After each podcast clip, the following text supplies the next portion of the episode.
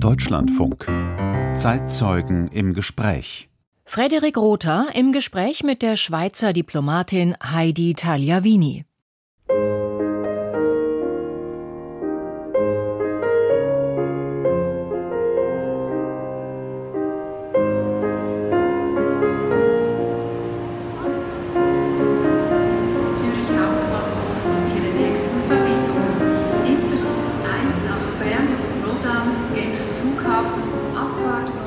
Ein Vormittag am Zürcher Hauptbahnhof. Menschen hasten von einem Ende der Bahnhofshalle zum anderen, schieben ihr Gepäck in Richtung der Gleise. Auch Heidi Tagliavini ist mit der Bahn gekommen. Schönen guten Morgen, jetzt sehe ich Sie. Hallo, Frederik Rother. Gut geschafft hierher, alles? Es hat alles geklappt. Diese Linie ist sehr Zürich. Die Schweizerin, 1950 geboren, war jahrzehntelang für ihr Land im diplomatischen Dienst, hat an Botschaften in Europa und Südamerika gearbeitet. Bekannt wurde Tagliavini aber vor allem ab den 90er Jahren als Krisendiplomatin und Vermittlerin auf dem Gebiet der ehemaligen Sowjetunion.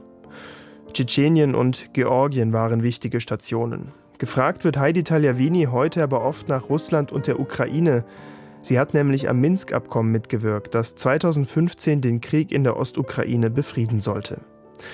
In Zürich treffen wir uns zu einem Gespräch über den Wert von Diplomatie, über Erfolge und Niederlagen.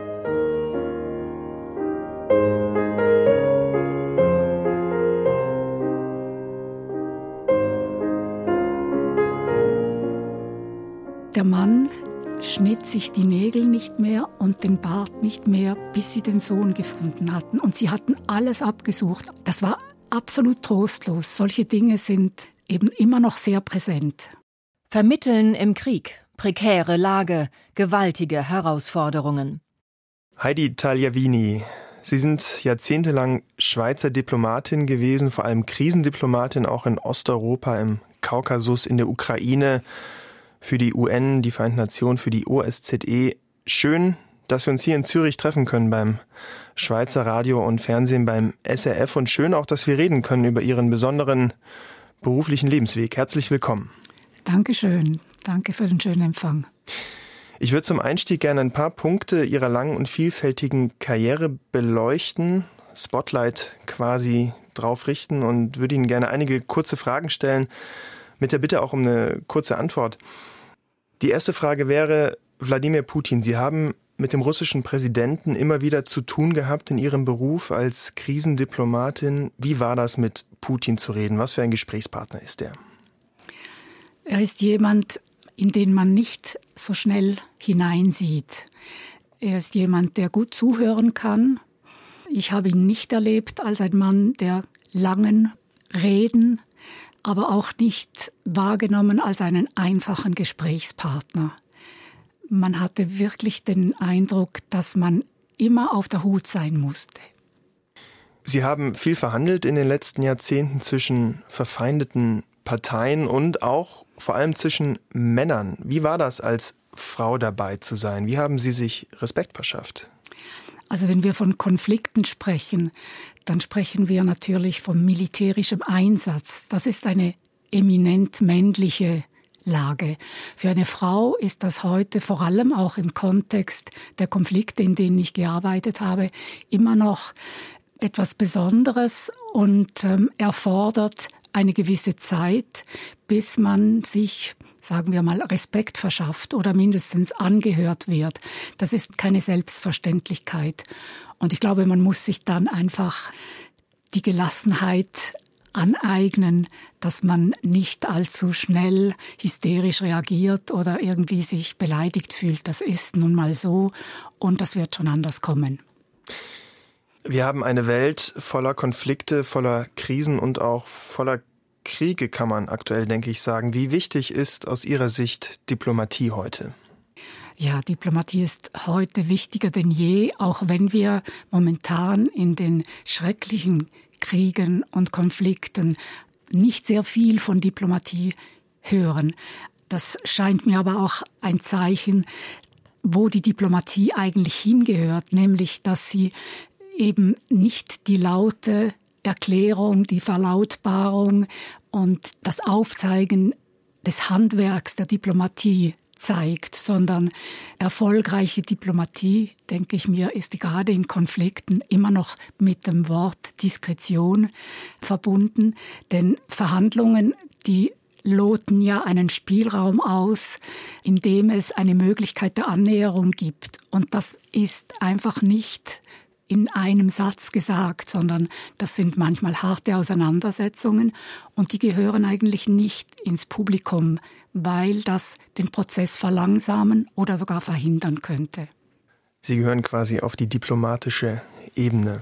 Heidi Richtig. Tagliavini, Begegnungen mit Wladimir Putin, diplomatische Missionen in der Ukraine, das sind natürlich die Themen, auf die Sie aktuell ganz viel angesprochen werden. Und auch wir in unserem Gespräch kommen da natürlich noch drauf. Ich würde dennoch gerne erstmal nach Tschetschenien blicken, in die russische Teilrepublik. Dort gab es Mitte der 90er von 94 bis 96 einen brutalen Krieg zwischen abtrünnigen Rebellen, die eben für die Unabhängigkeit von Russland kämpften und auf der anderen Seite stand die russische Zentralmacht, die russische Armee. Es war ein Krieg, in dem Zehntausende starben und dessen Brutalität von vielen auch als Blaupause für das russische Vorgehen in der Ukraine heute gesehen wird. Tschetschenien, also darüber würde ich gern mit Ihnen sprechen. Sie wurden dorthin entsendet für die OSZE 1995. Und das, was Sie dort gesehen haben, das Geschehen, das haben Sie auch festgehalten in einem kleinen Büchlein Zeichen der Zerstörung heißt dieser kleine Bildband. Was sind Zeichen der Zerstörung?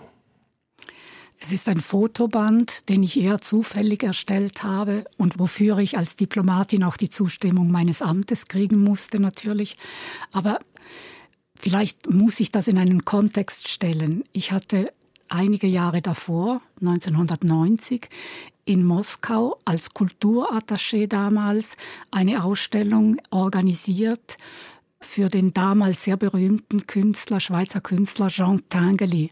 Jean Tinguely ist bekannt als jemand, der sehr viel mit Eisen und mit sich bewegenden Apparaten arbeitet.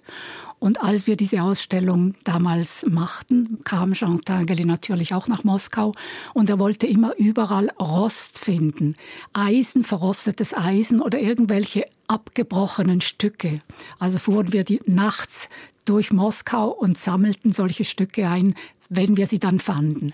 Und als ich dann nach Tschetschenien kam, sah ich zum ersten Mal, was ein Krieg alles auslöst, wie eine Stadt einfach kaputt schießt, indem dann plötzlich Telefonmasten, Laternenpfahle nur noch stückweise bestehen. Und da musste ich an diesen Jean Tinguely denken, der vorher gestorben ist leider.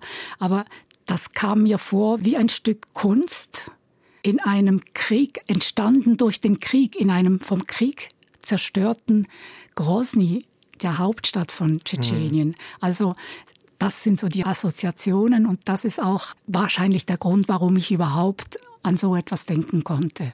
Zeichen der Zerstörung haben Sie es dann genannt. Sie wurden entsendet für die OSZE 1995 nach Grozny.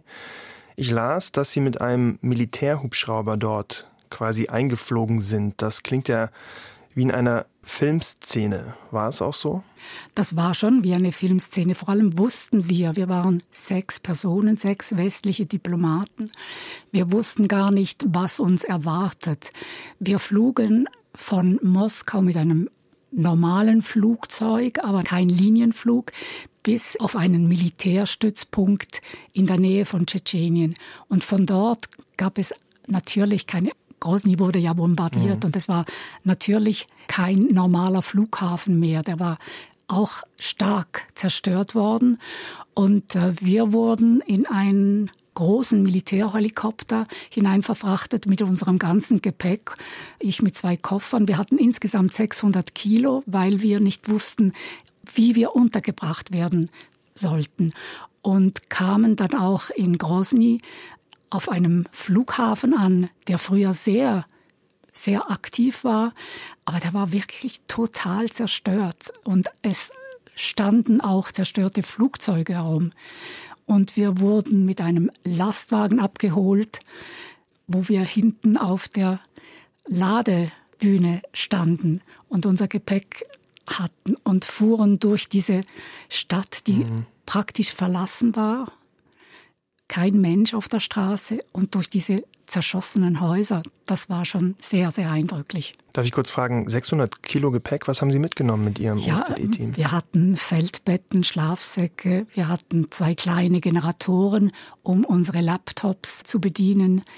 Wir hatten ein bisschen Trockenfutter, also ich nenne das, das Astronautennahrung war mhm. das, weil man nicht wusste, wovon wir leben sollten. Wir mussten uns ja eigentlich einfach eine Existenz aufbauen dort. Also es war einfach das Zubehör, das man uns mitgab. Filteranlagen für Wasser. Es gab kein Wasser, kein fließendes Wasser. Es gab kein elektrisch, keinen Strom, kein Gas. Es gab eigentlich nichts. Ja, es war eine Region im Krieg. Damals auch ein wirklich heißer Krieg, ne? Mitte der 90er. Sie sagten gerade, Sie sind in Grosny gelandet. Können Sie das nochmal ein bisschen beschreiben für uns? Was für eine Stadt oder auch Nicht-Stadt, sage ich mal, haben Sie denn dann da vorgefunden? Die Stadt Grozny war ja im Zentrum des Kriegsgeschehens. Und als wir ankamen, verlief die Frontlinie auch gerade genau durch die Stadt. Also Brücken existierten nicht mehr. Wir fuhren also mit dem Lastwagen vom Flughafen durch die Flüsse, die wir hätten evakuieren sollen. Die Häuser am Stadtrand waren vielleicht nicht alle so getroffen, aber das Stadtzentrum, das war ganz einfach ein Trümmerfeld. Und wir kamen in eine kleine Villa in einem Viertel der Stadt, die nicht so sehr zerstört worden war. Aber unser Haus hatte keine Türen und keine Fenster. Also nicht nur hatten wir kein elektrisch und kein Wasser, womit der Abend dann sehr schnell kam und es wirklich vollständig dunkel war.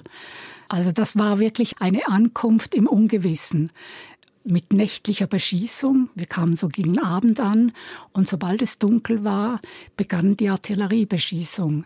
Und die wurde jeweils angekündigt mit Leuchtspuren, die eben das Ziel beleuchten sollten. Das war sehr beeindruckend. Mhm.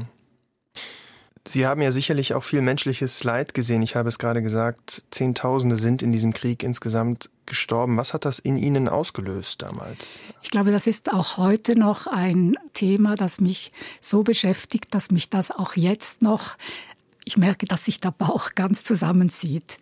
Das ist wirklich ganz schrecklich. Wir waren ja die Anlaufestelle. Es gab in Tschetschenien damals auch das Internationale Komitee vom Roten Kreuz. Und das ist die Organisation, die sich unter anderem ja auch um die Vermissten kümmert. Aber wir waren eben auch eine Anlaufstelle. Und so hatten wir jeden Morgen eine Anzahl von Eltern, Ehefrauen, Verwandten, die ihre Söhne, ihre Väter, ihre Brüder suchten, die einfach verschwunden waren. Und das Leid war derart unglaublich. Also ich erinnere mich an dieses ältere Paar, Ehepaar, Tschetschenen, Tschetschenen die, ich glaube, die Frau war sogar eine Russin, das war ja damals sehr üblich. Der Mann, schnitt sich die Nägel nicht mehr und den Bart nicht mehr, bis sie den Sohn gefunden hatten. Und sie hatten alles abgesucht, auch die Teiche. Man wollte ja damals diese Wasseraufbereitungsanlagen auch entleeren, damit man allenfalls dort Leichen finden könnte. Das war absolut trostlos. Solche Dinge sind eben immer noch sehr präsent. Sie hatten ja eine große Aufgabe in diesem Krieg. Die Aufgabe dieser OSZE-Mission war, politische Gespräche zu unterstützen, Rechtsstaatlichkeit wiederherzustellen oder auch Unterstützung zu leisten bei humanitärer Hilfe. Das sind herausfordernde und eben auch große Aufgaben. Wie geht man das dann an im Kriegsgebiet? Sie waren jetzt da mit dem Helikopter und dem LKW und wie ging es dann los mit Ihrer Arbeit? Wie geht man das an? Also vielleicht zur Präzisierung des eines Details. Sie sagen Helikopter und Fahrzeug. Wir kamen mit einem russischen Helikopter an. Wir hatten keinen Helikopter und wir hatten kein Fahrzeug, was sich auch sehr stark ausgewirkt hat auf unsere Bewegungsfreiheit. Wir konnten ja nicht einfach rumlaufen zu Fuß, schon wegen der Distanzen und der Gefahr, auf Minen zu treten. Also wir waren wirklich so ein bisschen mit abgeschnittenen Händen und Füßen in dieser Mission. Wir hatten fünf Punkte im Mandat. Sie haben schon erwähnt, Unterstützung bei humanitärer Hilfe, Rechtsstaatlichkeit, aber da gab es auch noch die wichtige Menschenrechtsfrage, Rückkehr der Flüchtlinge. Und ich habe mich dann darauf konzentriert, ohne das groß publik zu machen, dass ich mich auf die anderen Themen konzentrieren werde. Ich werde den Menschenrechtsbericht schreiben.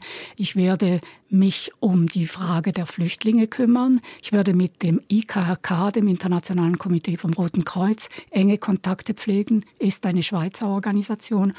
Aber ich habe gesehen, wie schwierig es ist, wenn man dann auf so engem Raum wohnt in der Prekarität. Also ich habe heute noch Bilder, Fotos, wo wir alle am Boden hocken, hauern über einem Plastikbecken und unsere Wäsche waschen. Also das ist schon ein spannendes diplomatisches Leben. Ja, und ganz anders vielleicht auch, als sich es viele landläufig vorstellen. Konferenzraum, genau. gutes Hotel. Sie haben sich also Ihre Nische gesucht und auch gefunden in dieser ja. OSZE-Mission in Tschetschenien. Sie waren ja ungefähr ein Jahr, wenn ich das jetzt richtig gelesen habe, da. Waren Sie erfolgreich? Haben Sie was erreichen können im Rahmen Ihres Mandats? Ich denke, wir waren erfolgreich, wenn man einen Waffenstillstand als einen ersten Erfolg ansieht. Und jetzt ganz allgemein gesprochen, in allen Konflikten, in denen ich tätig war, ist es mindestens bis zum Waffenstillstand gekommen, aber leider nicht weiter. Denn solange die Lösung, die politische Lösung nicht gefunden ist, kann kein Frieden entstehen.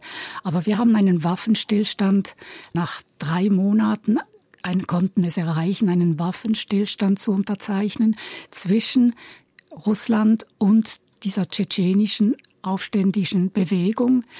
Und da hatte tatsächlich für einige Zeit, einige Wochen mindestens, da hat das Leben sich zu ändern begonnen. Also die nächtlichen Artilleriebeschüsse hörten auf, was schon eine enorme Erleichterung war. Ich kann durchaus sagen, dass wir vielleicht so sechs bis acht Wochen eine Art Friede hatten im Sinne von, es wurde nicht mehr gekämpft. Das Problem war, dass dann sehr schnell wieder Attentate begannen. Und als ich dann Ende 1995 aus Tschetschenien wegging, da war man wieder wirklich kurz vor einem erneuten Krieg.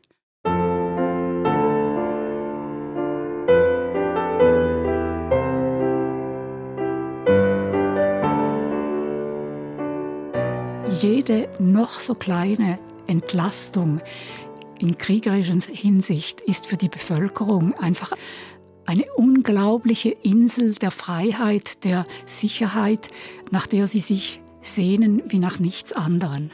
Was Diplomatie leisten kann, Berufswahl und Berufsethos.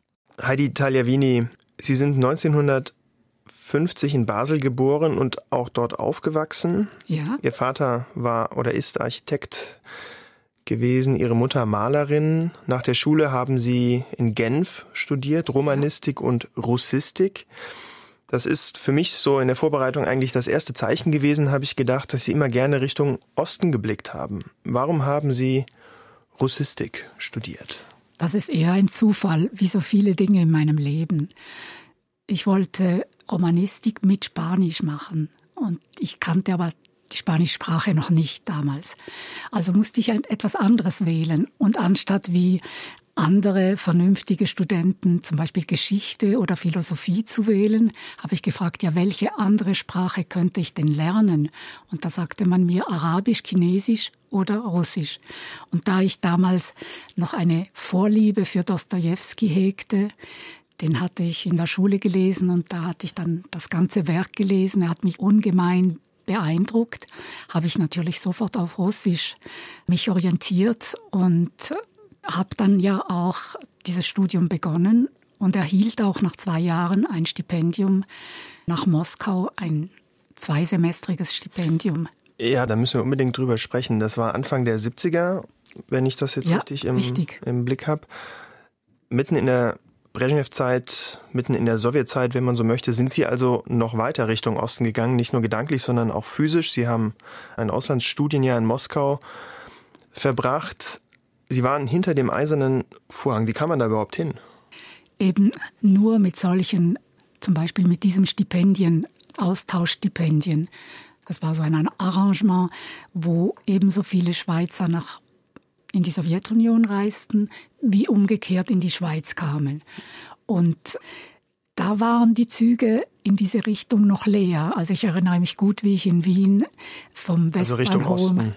Wann? in den Ostbahnhof mhm. gefahren bin und dort dann mit einem Zug, wo wirklich nur noch zwei andere Schweizer mit mir in diesem Zug Richtung Warschau und dann Richtung Moskau saßen. Da habe ich zum ersten Mal auch so eine Art No Man's Land hinter Wien entdeckt, das dann an die Grenze des damaligen Osteuropas gelangte und dann in Warschau wurden dann die Gleise auf die russische Breite eingestellt. Da war man in einer anderen Welt. Es ging ja dann äh, mit dem Zug weiter, wie gesagt, nach Moskau. Sind Sie gekommen, haben dort ähm, ein Jahr ungefähr gelebt und studiert. Wie sah das Leben in dieser Stadt aus? Können Sie uns da noch ein bisschen mitnehmen? Ich denke mir, für jemanden aus der Schweiz, aus einem kleinen Land wie die Schweiz, war Moskau damals einfach irgendwie erschlagend. Es war beeindruckend. Nur ein Detail, wenn man den Bus nahm von der Universität in die Stadt, da hielt der Bus manchmal entlang eines Wohngebäudes etwa dreimal. Es war einfach riesig, es war mal überwältigend. Dann haben mich sehr beeindruckt diese Massen, in den U-Bahnen und in den Bussen. Und wenn man aus diesem Bus rauskommen wollte, musste man sich wirklich Raum schaffen. Das war fast nicht möglich. Also ich habe einfach diese Dimensionen, die dann eben nicht auf die Individualität mehr eingehen. Das Leben in einer Stadt, wo man sich ganz anders durchschlagen muss, das habe ich sehr schnell kennengelernt. Gab es auch einen Kontrast im, also ich sage mal so, die Schweiz ist ja ein recht wohlhabendes Land. Damals schon gewesen, gab es auch einen Kontrast, was den Lebensstandard anging, vielleicht auch die Versorgung mit gewissen Dingen? Ja, natürlich. Das war damals sehr prekär. Man musste alles, es gab dieses russische Wort, wenn man an ein Produkt herankommen wollte, das musste man erstehen. Man musste es im buchstäblichen Sinne des Wortes erstehen, nämlich Schlange stehen. Und manchmal passierte es dann einem, dass man, wenn man endlich an die Verkäuferin kam, dass alles ausverkauft war. Aber alles wurde überschattet durch die Erkenntnis und die Neugier, die sich sofort einstellte, das sind Leute, die denken wie wir. Das waren in der Mehrheit Leute mit einem europäischen Hintergrund. Also mit also den Studierenden, mit, mit denen den, Sie dann nicht gesprochen haben. Nur die Studierenden, die Leute, die ich traf, die zitierten mir Shakespeare auswendig. Das sind Leute, die in europäischen Kriterien denken. So stellte ich mir das vor, so kam das rüber. Und trotzdem sind sie so anders. Da ist irgendetwas Ideologisches. Die haben irgendetwas, die erleben irgendetwas, eine Kontrolle, die wir nicht haben. Die Leute waren enorm vorsichtig. Ich hatte das Glück, durch meine Professoren einige Freunde besuchen zu können. Und die gaben sich immer große, größte Mühe. Gastfreundschaft ist sehr hoch geschrieben in Russland, im ganzen ehemaligen sowjetischen Raum. Aber sie waren auch gleichzeitig immer auf der Hut und sagten, oder vermieden es nie noch einmal zu betonen, du erzählst aber nicht, was wir dir erzählt haben, du sagst nicht, mit wem du bekannt bist. Also diese Furcht, das war mir auch völlig mhm. fremd. Hat sie diese Zeit verändert oder auch geprägt? Ich denke schon. Also das hat bei mir den Wunsch geweckt, mein Studium eben nicht mit französischer Literatur zu beenden, sondern mit russischer Literatur. Und dann eben auch, also ich hatte auch meine Krise in Moskau, als es dann im April immer noch nicht schön war, immer noch alles schmutzig war vom Winterschnee. Aber kaum war ich wieder zurück in der Schweiz, habe ich gesagt, das ist ja so unglaublich interessant und der Kontrast so groß, dass ich jede Arbeitsmöglichkeit gesucht habe, wieder dorthin zu kommen. Und letztendlich war es dann ja auch entscheidend in meinem Beruf. Jetzt haben wir quasi eine Spur Ihres beruflichen Weges schon gekennzeichnet, nämlich die Spur Osteuropa. Eine Spur fehlt noch, nämlich die Spur Diplomatie, sage ich mal. Sie haben nach dem Studium noch ein bisschen an der Universität gearbeitet und sind dann erst auf den Diplomatinnen Pfad gekommen. Wie das? Ja, das ist auch wieder so ein Zufall. Ich hatte einen Vetter, der war Schweizer Diplomat und damals auch in Genf auf Posten bei der UNO. Und mit dem traf ich mich dann bei dieser Gelegenheit wieder. Wir hatten uns lange aus den Augen verloren und der sagte mir, was willst du dich mit diesem Russisch, was willst du machen nach deiner Stelle als Assistenz? Mhm des Professors. Ja, ich werde eine akademische Laufbahn einschlagen. Hat er gesagt, du mit deinen vielen Sprachen, du musst in die Diplomatie, das ist für dich. War er nicht einverstanden dich, mit? Nein. Und dann habe ich gesagt, das interessiert mich nicht. Und dann hat er gesagt, das kannst du eigentlich erst sagen, wenn du das Examen machst und es bestanden hast, dann kannst du frei wählen. Und ich habe ihm nicht geglaubt, aber ich habe dann das Examen natürlich gemacht. Was man bestehen muss, um in den diplomatischen, um in den diplomatischen Dienst, Dienst zu kommen. Zu werden, ja. Und ich habe schon gemerkt in der Hälfte dieser Examensreihe, dass mich das unglaublich fasziniert und dass das genau die Antwort ist auf die Fragen, die ich mir eigentlich politisch erst mit meinem Aufenthalt in der Sowjetunion gestellt habe. Was hat Sie an der Diplomatie oder auch im diplomatischen Dienst genau gereizt? Viele Dinge, unterschiedliche Dinge. Später dann, als ich eher zufällig eben nach Tschetschenien kam, da hat mich doch eigentlich dann viel mehr interessiert, abgesehen von der guten Kenntnis, Menschenkenntnis, die man sich erarbeitet.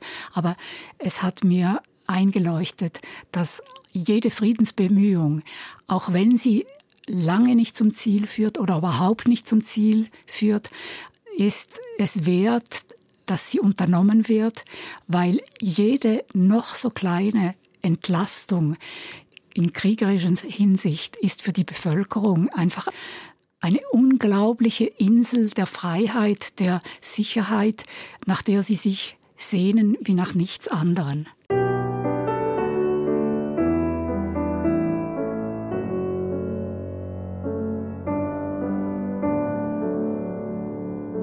Deutschlandfunk, das Zeitzeugengespräch. Heute mit der Schweizer Diplomatin Heidi Tagliavini.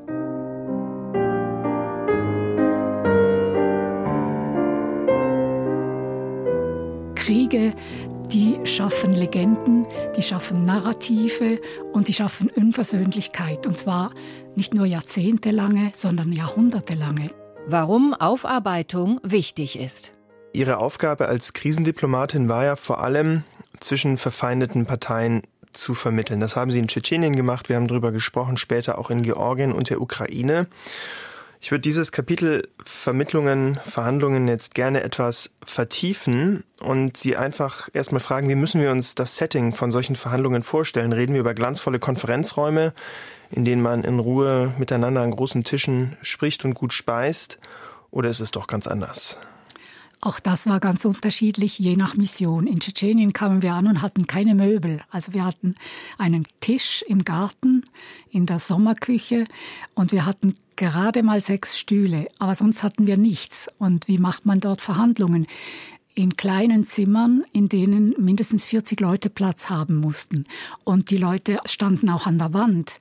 Es war unsäglich heiß, wir konnten uns kaum schützen und es war auch unsäglich eng, also von Intimität oder auch Raum, um sich seine Gedanken auf ein Papier zu notieren, keine Rede. Und da war das Eskalieren auch ein größeres Problem als in großen Räumen, wo man dann eventuell das Mikrofon abstellen konnte, wenn es mal zu hitzig wurde. Vermittlungen, Verhandlungen, ich würde das gerne etwas durchdeklinieren am Beispiel Georgien.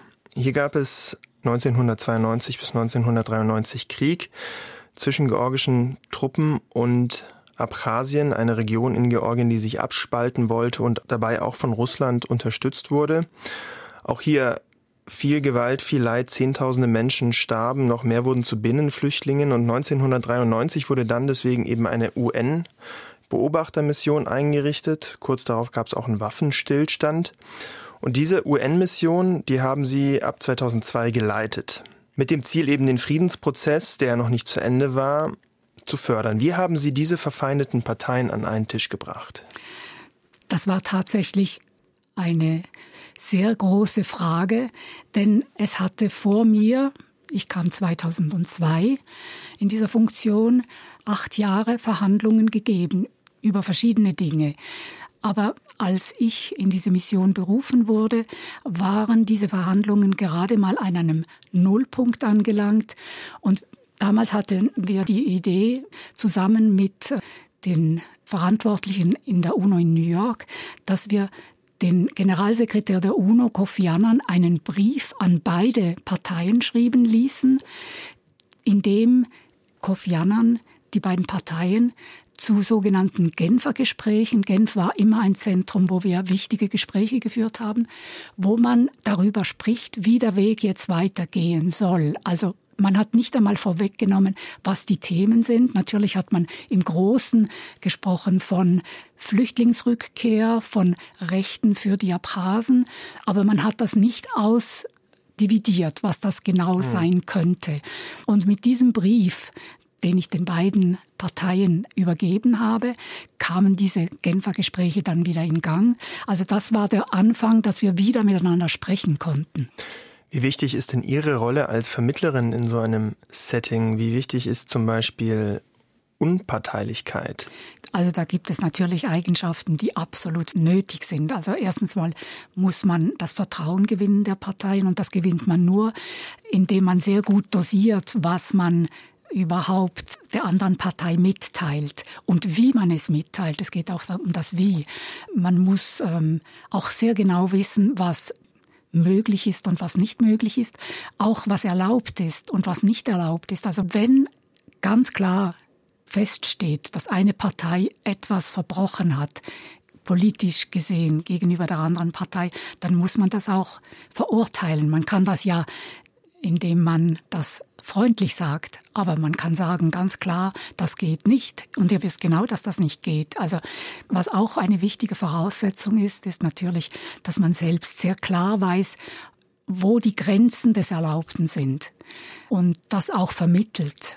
Erlaubt im Sinne von, wo die Grenzen des Rechts sind, des Völkerrechts zum des Beispiel. Des Völkerrechts, ja. des Rechts, des Menschlichen, also, also der Menschenrechte sind, alle diese Dinge. Was war denn bei diesen Verhandlungen zwischen Georgien und Abchasien, was war denn Ihr größter Vermittlungserfolg? Und was ist ein Erfolg eigentlich in diesem Kontext? Man hatte mir damals, als ich dem Generalsekretär sagte, aber Herr Generalsekretär, ich kann diesen Konflikt nicht lösen. Dem UNO-Generalsekretär. Dem UNO-Generalsekretär. Ich kann den Konflikt nicht lösen, hat er mir gesagt. Das erwarten wir auch nicht von Ihnen. Aber wir erwarten, dass Sie das Menschenmögliche tun, damit dieser Konflikt nicht wieder in einen Krieg abgleitet.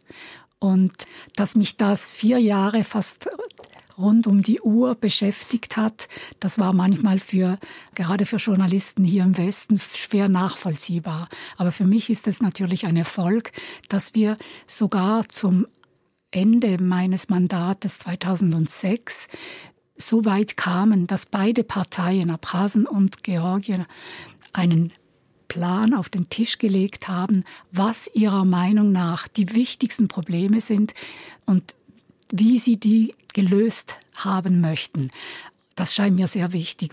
Das war eigentlich sehr hoffnungsvoll. Es war auch sehr aussichtslos, denn das waren diametral entgegengesetzte Wünsche. Zum Beispiel es war völlig klar, dass die Abchasen von Anfang an die Unabhängigkeit wollten. Die ist nicht vereinbar mit territorialer Integrität. Aber es wurde nicht so formuliert, dass man sie nicht hätte diskutieren können. Ich würde gerne nochmal den Tagliavini-Bericht ansprechen, ein Bericht, der quasi ihren Namen trägt. Sie wurden nämlich 2008 nochmal Georgien beauftragt, den einwöchigen Krieg, den es dann gab zwischen Georgien und Russland, auch Abchasien spielt hier in gewisser Weise eine Rolle, wenn man so möchte. Jedenfalls wurden sie beauftragt, diesen Krieg zu untersuchen und aufzuarbeiten. Der Job kam 2008.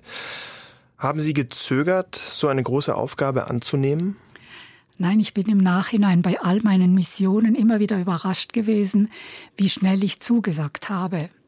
Denn ähm, das war natürlich ein, ein Riesenjob, der in relativ kurzer Zeit gemacht werden musste. Und dann von der EU kam das. Und von der EU kam ja. und der auch sehr umfassend war. Es ging nicht nur darum, die Ursache und den Verlauf dieses Krieges aufzuarbeiten, sondern es ging auch darum, alle Völkerrechtsverletzungen zu untersuchen, Menschenrechtsverletzungen und Verletzungen des humanitären Völkerrechts.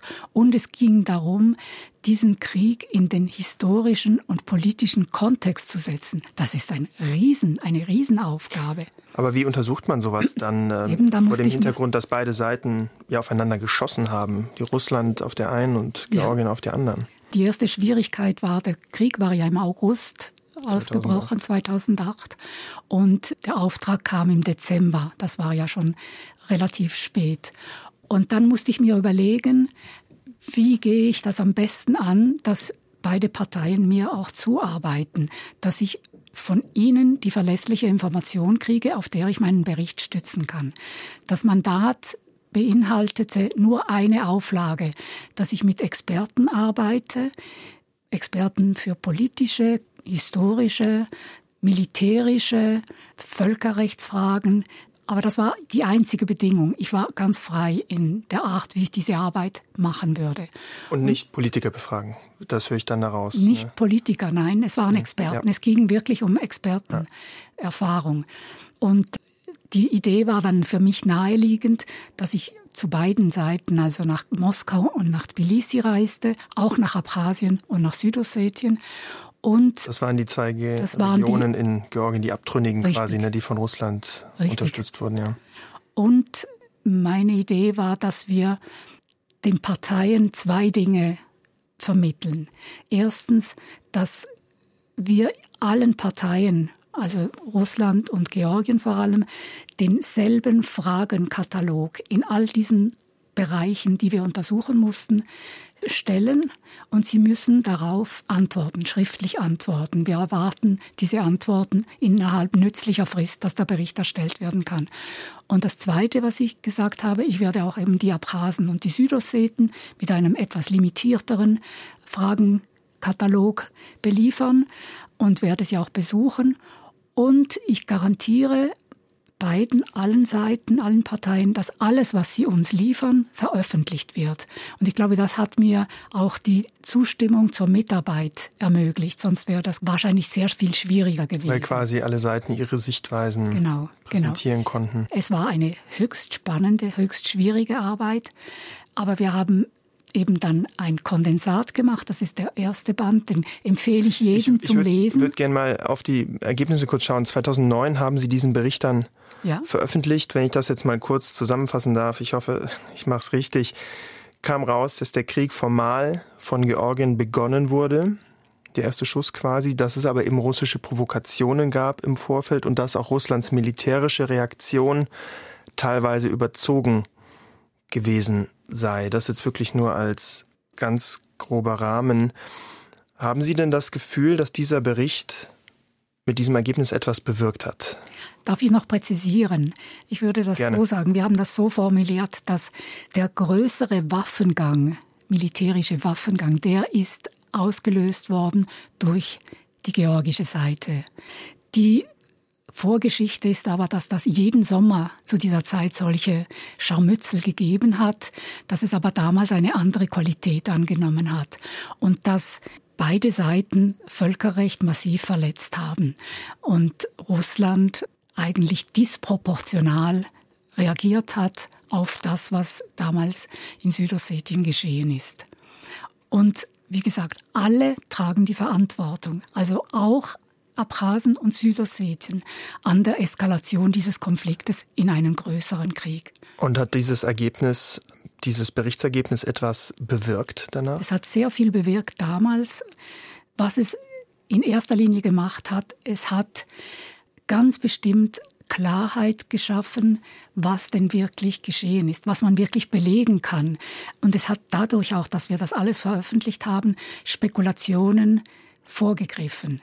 Was es auch gemacht hat, für uns ging es auch darum, es hat politische Hitzköpfe, die Ähnliches an anderen Orten hätten machen wollen, hat es ganz bestimmt ein bisschen zurückgedämmt. Mhm. Aber die wichtigste Sache ist wirklich die mit den Spekulationen. Weil Kriege die schaffen Legenden, die schaffen Narrative und die schaffen Unversöhnlichkeit. Und zwar nicht nur jahrzehntelange, sondern jahrhundertelange. Das wissen wir von anderen mhm. Konflikten.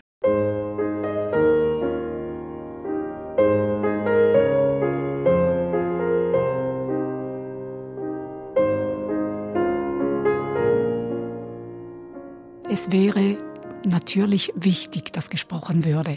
Aber man muss ja auch ein Ohr haben, in das man sprechen mhm. kann und eines, das man hinhält.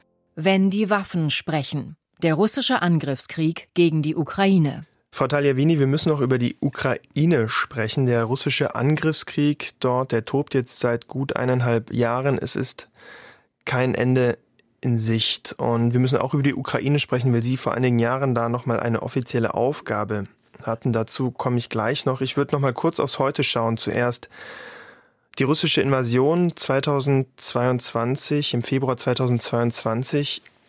Haben Sie die mit all Ihrer Osteuropa-Kenntnis und Diplomatie-Expertise, haben Sie die Invasion kommen sehen und damit gerechnet? Also in der Form, wie sie dann gekommen ist, die konnte man natürlich nicht unbedingt vorhersehen. Aber mir war seit 2014, seit ich dort durch die OSZE ja eingesetzt wurde, mir war klar, dass Russland bestimmte Forderungen hatten. Forderungen wie zum Beispiel die Anerkennung der Separatisten im Donbass als gleichwertige Kriegspartei, völkerrechtlich auf demselben Niveau. Und das war für die Ukraine nicht akzeptabel, ist völkerrechtlich auch nicht akzeptabel.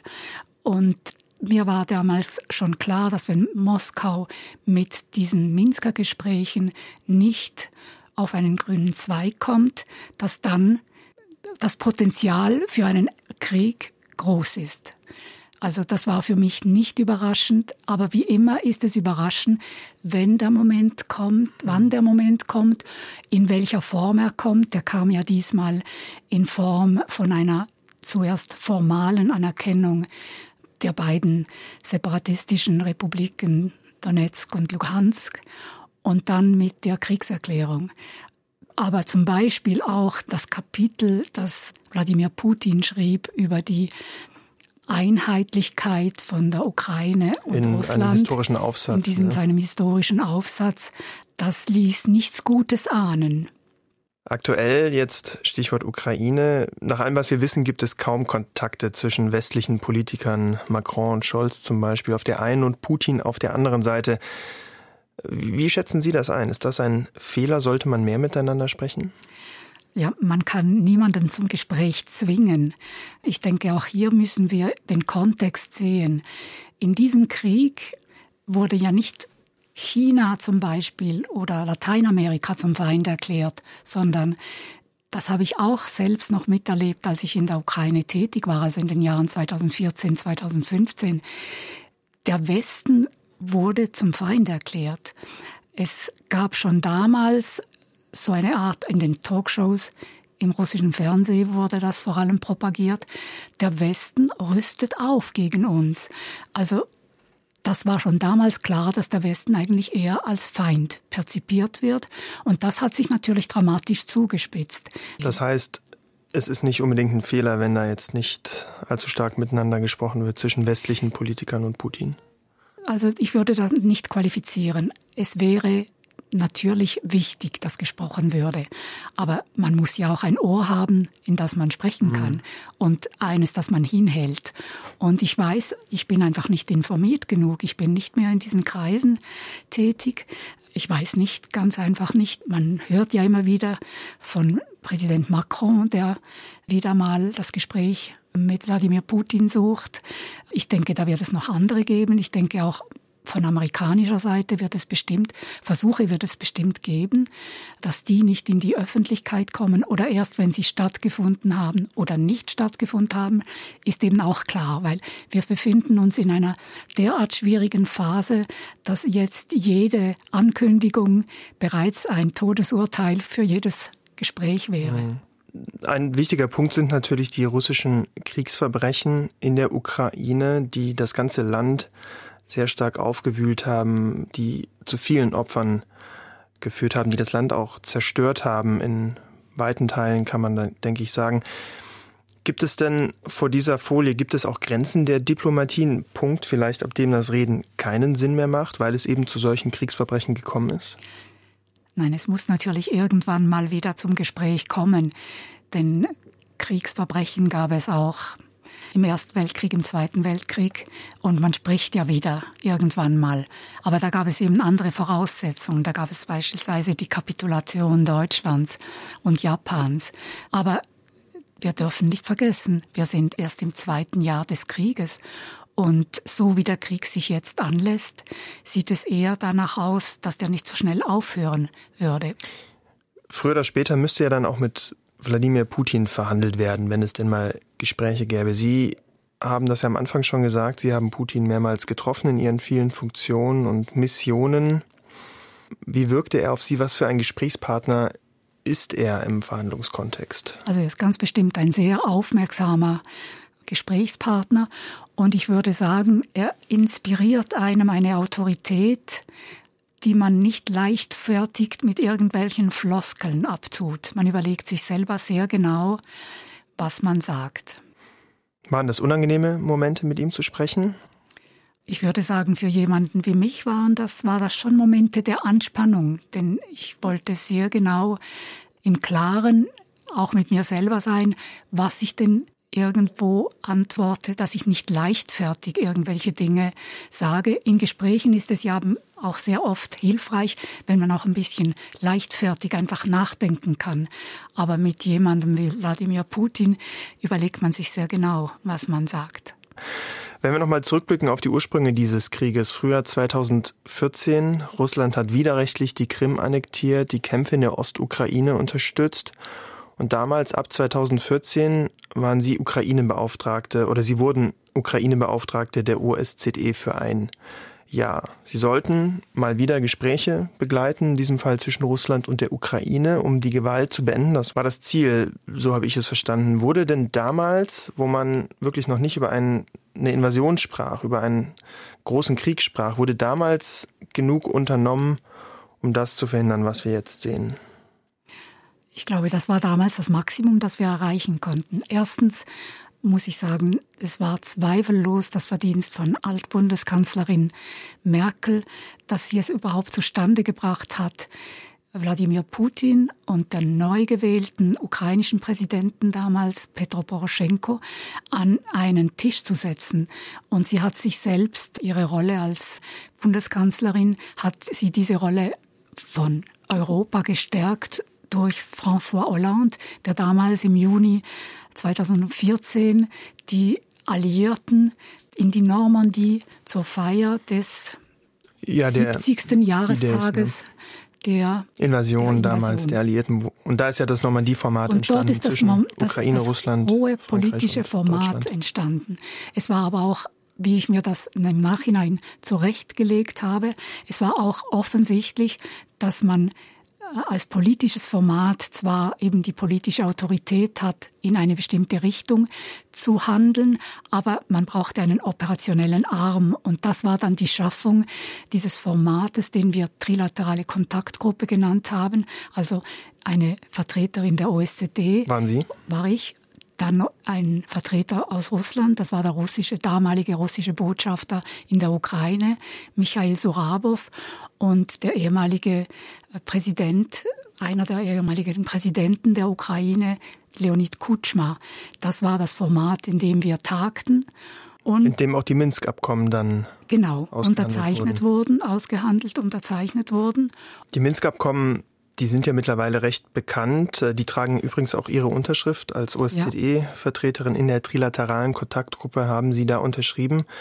Diese Minsker Abkommen, die Sie mitverhandelt haben, die sollten eigentlich den Frieden sichern.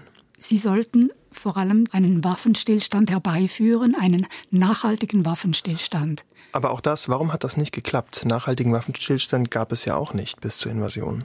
Ja, genau, das war auch eines der Probleme.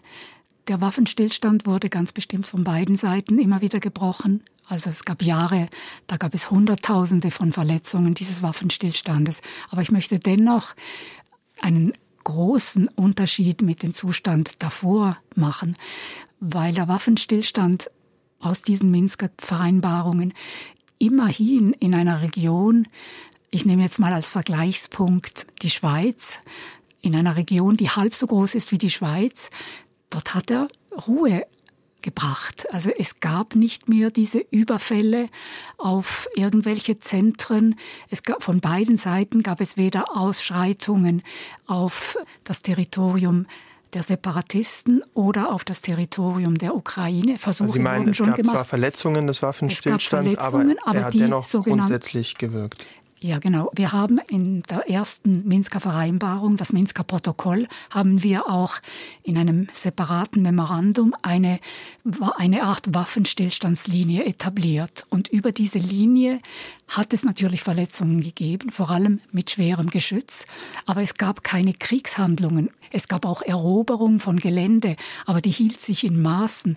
Es ist ja nicht ja, auch in der Frage von Krieg und Frieden geht es nicht um Schwarz und Weiß, aber es geht um die mehr oder weniger gute Einhaltung dessen, was man vereinbart hat. Und das hat eine bestimmte Ruhe gebracht. Mhm. Ich denke mir, was in den Separatistengebieten im Donbass jetzt vor sich geht, ist viel schlimmer, als was es damals gab und in den acht Jahren danach oder in den sieben Jahren danach.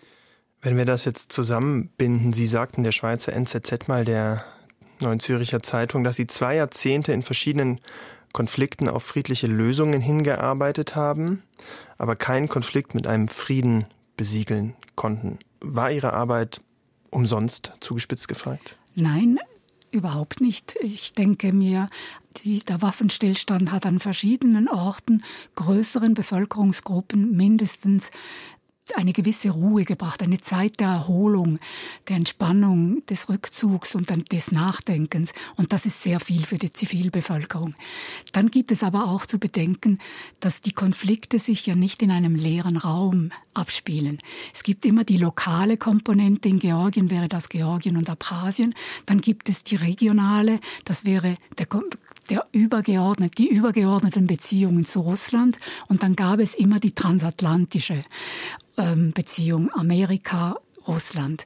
Und in den Konflikten bis jetzt auf die Ukraine habe ich eigentlich immer festgestellt, dass es mindestens in Georgien, ähm, aber auch in anderen Konflikten ein ungeschriebenes Gesetz gab, dass man diese Konflikte nicht ausarten lassen würde, also sie nicht transnational machen würde, dass man sich einig wird, dass es da zwar, dass da zwar weiter ein Unruheherd besteht, dass Spannungen in den Beziehungen bestehen, aber dass man das nicht so eskalieren lässt, dass potenziell ein größerer Krieg entsteht. Und das hat sich fundamental geändert. Wir sind jetzt eigentlich schon in einem richtigen Krieg weltweit. Ist Krisendiplomatie in dieser Situation 2023 ja, wichtiger denn je? Ja, ganz bestimmt, obwohl sie vermutlich an anderen Orten stattfindet, als wir es sonst gewohnt sind. Andere Kreise, andere Länder sich daran beteiligen, aber im Sinne des Friedens ist jedes Land gut. Es muss bloß darauf achten, dass es sich beim Frieden um einen fairen Frieden handelt und nicht um einen, ja, um so etwas Ausgehandeltes, das dann eine Partei mit größeren Frustrationen hinterlässt, weil das ist dann das Samenkorn zum nächsten Konflikt. 2015 sind Sie vom Posten der OSZE-Ukraine-Beauftragten zurückgetreten. Sie haben kein größeres internationales Amt seitdem er bekleidet. Sie waren jahrzehntelang im Dienst, Reicht es jetzt? Man verabschiedet sich ja nicht, wenn man so etwas bearbeitet hat wie ich, dann lebt man eigentlich damit. Ich finde es auch sehr belastend, ich finde es furchtbar traurig, ich finde es auch gefährlich, ich finde unsere Optionen haben sich sehr verengt. Und ich bin manchmal erstaunt darüber, wie sorglos man bei uns immer noch lebt und denkt, dass uns das irgendjemand geschuldet ist, dass wir eigentlich alles haben und auch äh, uns kaum Gedanken zu machen brauchen, über wie es in der Welt sonst noch läuft. Heidi Tagliavini, ich bedanke mich für dieses Gespräch, diese Einblicke, Ihren scharfen Blick auf die Weltlage und die Konflikte dieser Welt. Vielen Dank für die Zeit hier und das Gespräch mit Ihnen. Ich danke Ihnen für dieses Gespräch.